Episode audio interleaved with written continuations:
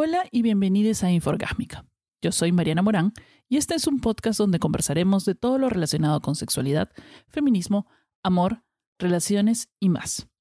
Así que empecemos.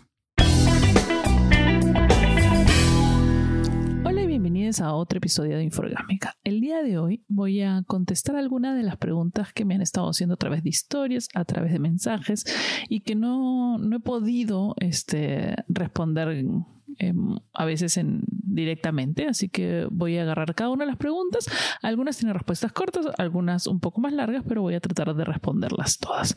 Así que empezamos. La primera pregunta es de Mildred y dice, ¿hacer con mi pareja un trío se consideraría como una infidelidad? No, no. Este, en este caso, no. Estás está con tu pareja y son ambos los que están teniendo sexo con una tercera persona y que es parte de la relación. muchas parejas utilizan este tipo de actividades o les gusta realizar este tipo de actividades con otras personas porque lo encuentran interesante y entretenido para su vida sexual. Mm, siempre es complicado, tiene que haber mucha comunicación entre la pareja para que no hayan malos entendidos, sobre todo porque eh, todos tenemos una parte celosa, todos tenemos una parte insegura en nosotros y a veces este tipo de cosas pueden darse puede sucederse malentendidos. También con la, tercera persona que incluyen en la relación. Hay personas que están llegando a tener eh, una relación de tres, ¿no? Este, hay muchas posibilidades y todo para que la relación se fortalezca. Es una actividad, yo creo que, que las parejas eh, deberían, si, si, tienen curiosidad, ambas partes de la pareja, este, deberían intentarlo. Creo que es una actividad muy interesante y muy provechosa para las parejas. Otro eh, escucha, me mandó una pregunta muy graciosa, muy curiosa, que dice, si tuviera que escoger entre un millón de dólares y el amor de mi vida, ¿en qué, en qué invertiría el millón de dólares?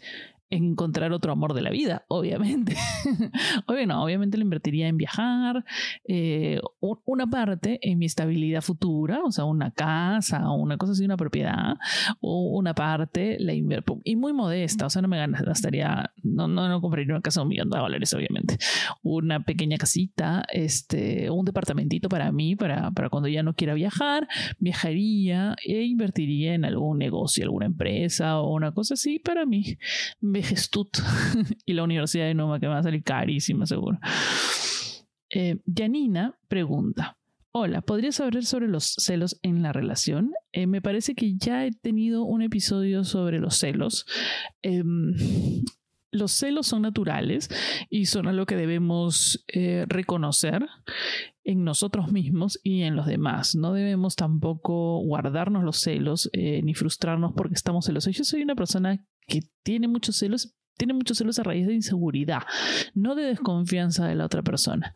Em, a veces si e, no es por tu inseguridad, sino por actitudes que está teniendo tu pareja, puede llegar a ser una alerta de que algo está sucediendo.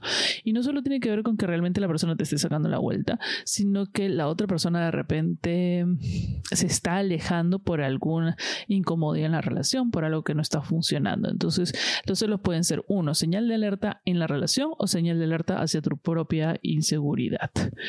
Mari pregunta, ¿qué privilegio tiene una mujer multiorgásmica? Pues tú misma te respondes, el ser multiorgásmica. La verdad es que si a ti, digamos que un, orgasmo es lo mejor del universo. Un orgasmo puede llegar a ser una cosa adictiva también. Eh, tener un orgasmo es maravilloso. Y si puedes tener dos o tres, cuatro seguidos, es una cosa alucinante, créeme. Eh, yo siempre, hasta hace poco que tuve una situación especial y, la verdad que tuve como seis orgasmos seguidos, no creía que pudiera hacerlo. Entonces cada vez que tenía un o sea, llegaba, cuando tenía una relación sexual y tenía un orgasmo, dije, ay, hasta acá nomás no puedo, es como demasiado. Pero cuando sucedió, aprendí que pasado el primer orgasmo como fuerte o si es muy fuerte, puedes seguir adelante, inténtalo. Es muy fácil, es, mm, es realmente es la mejor experiencia que puedes tener sexualmente hablando. Nicole pregunta, hola, ¿qué piensas de que los hombres tienen que hablar primero? Em, yo soy una persona tímida, entonces me gusta que la otra persona hable primero, no necesariamente si es un hombre o una mujer, pero que la otra persona me meta letra primero o que la otra persona lleve las riendas. A mí no me gusta hacer, eh, yo no soy mandada para nada, más bien si todo depende de mí, estamos fritos porque no voy a decir nada, no voy a hacer nada y, y nunca va a pasar nada. Sí, así soy, soy una soy, me pongo muy nerviosa, soy muy rochosa, este, además soy claramente, claramente, este, nerviosa me pongo cuando, cuando estoy con alguien que me gusta.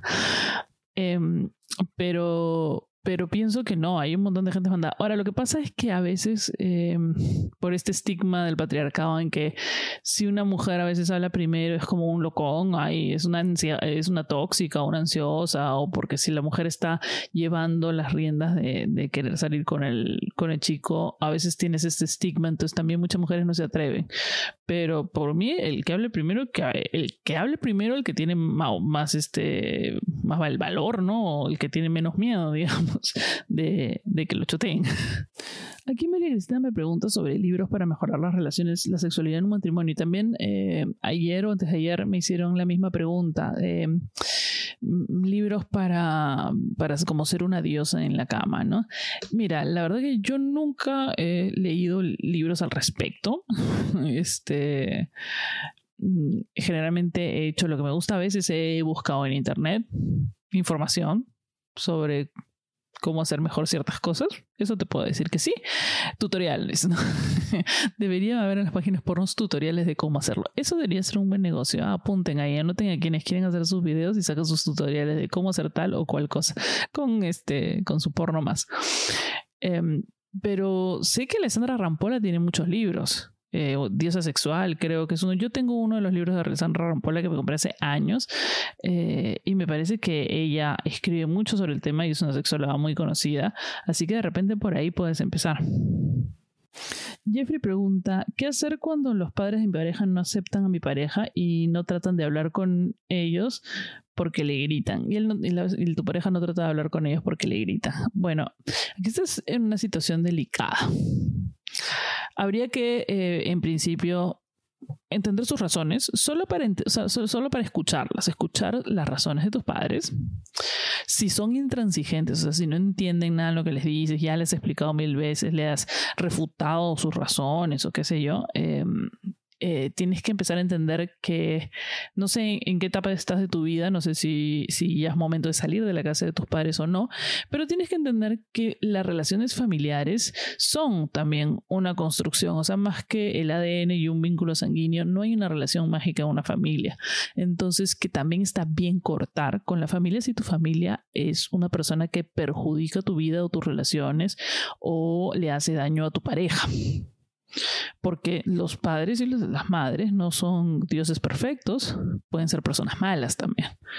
Y personas prejuiciosas y, ese tipo de cosas. Entonces, si realmente tu pareja no es ninguna de las cosas que tus padres dicen o de lo que lo acusan o le acusan o, o lo que sea, eh, y tú realmente eh, tienes una relación de un tiempo ya con la pareja que tienes, qué sé yo, em, no expongas a tu pareja a tus padres.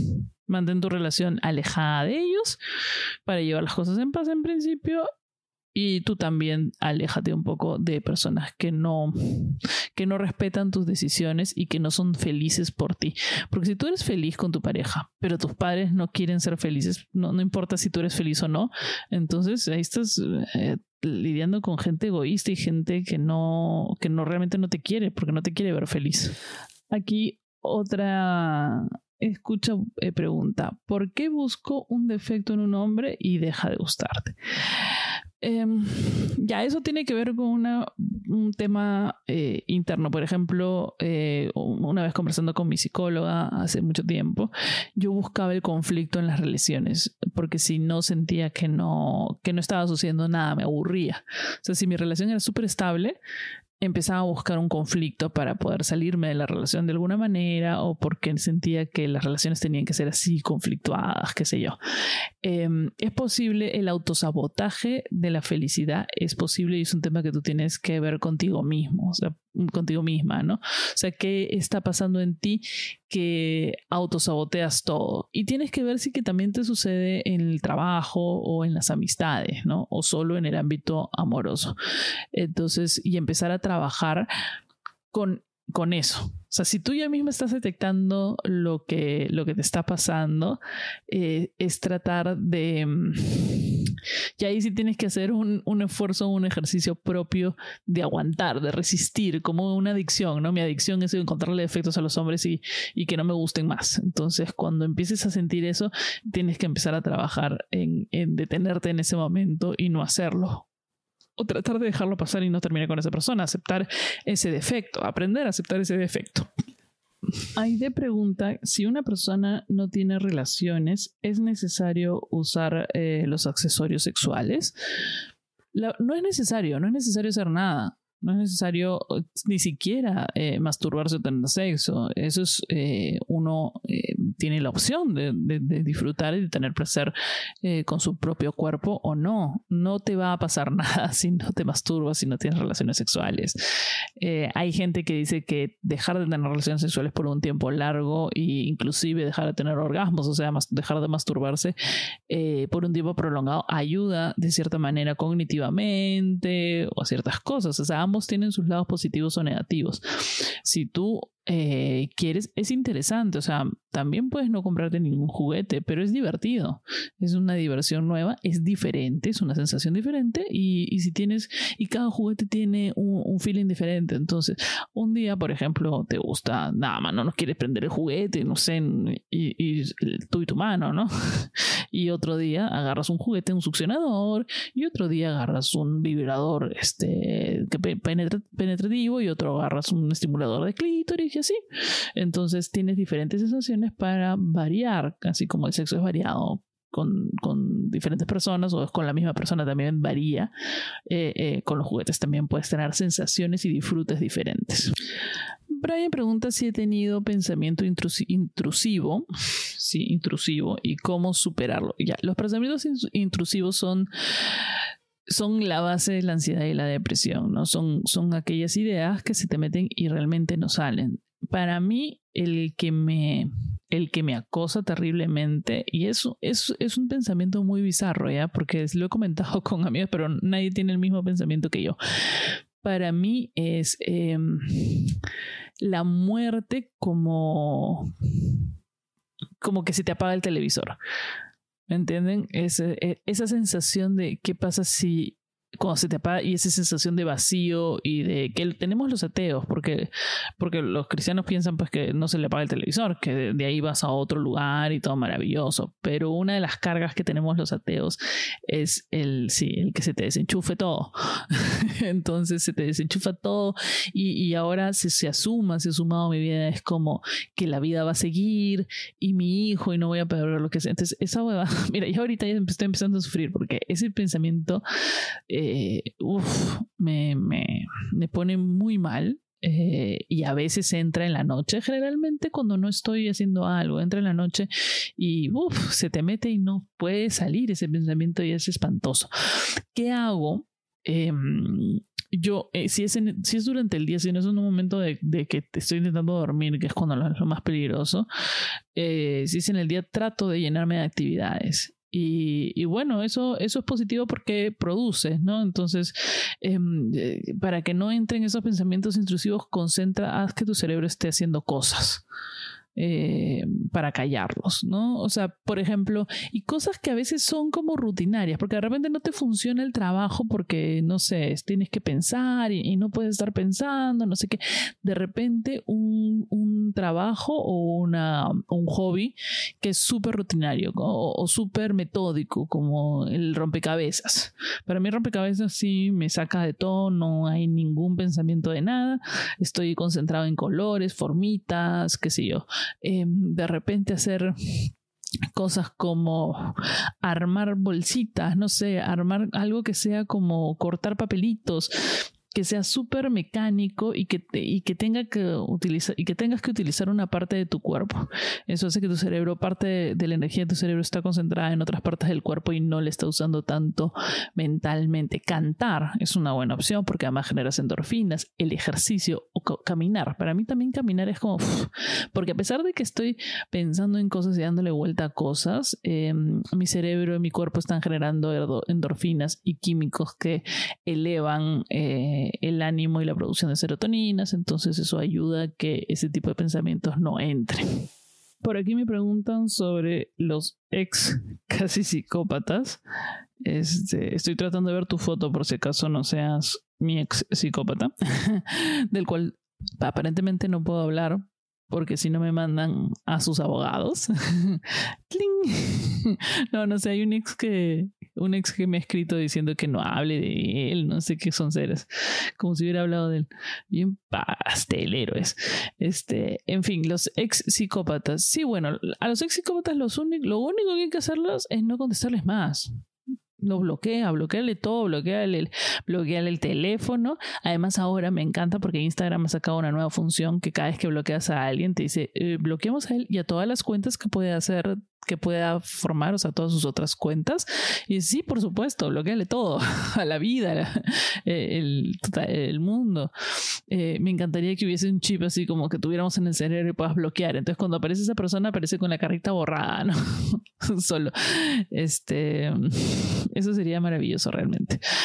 Em, sí, los ex psicópatas, lo, lo, mejor que se puede hacer de los ex psicópatas es nunca volver a verlos, matarlos mentalmente, eh, esperar que se casen con otras personas, eh, este, o que se aleje y que se, que se enamoren de otras personas también, es muy positivo y, y, nada más. No hay nada más que hacer con los ex psicópatas, a menos que esté pendiente de alguna denuncia por agresión o qué sé yo. En ese caso, sí, bueno, vas a tener que verlo y vas a tener que actuar contra.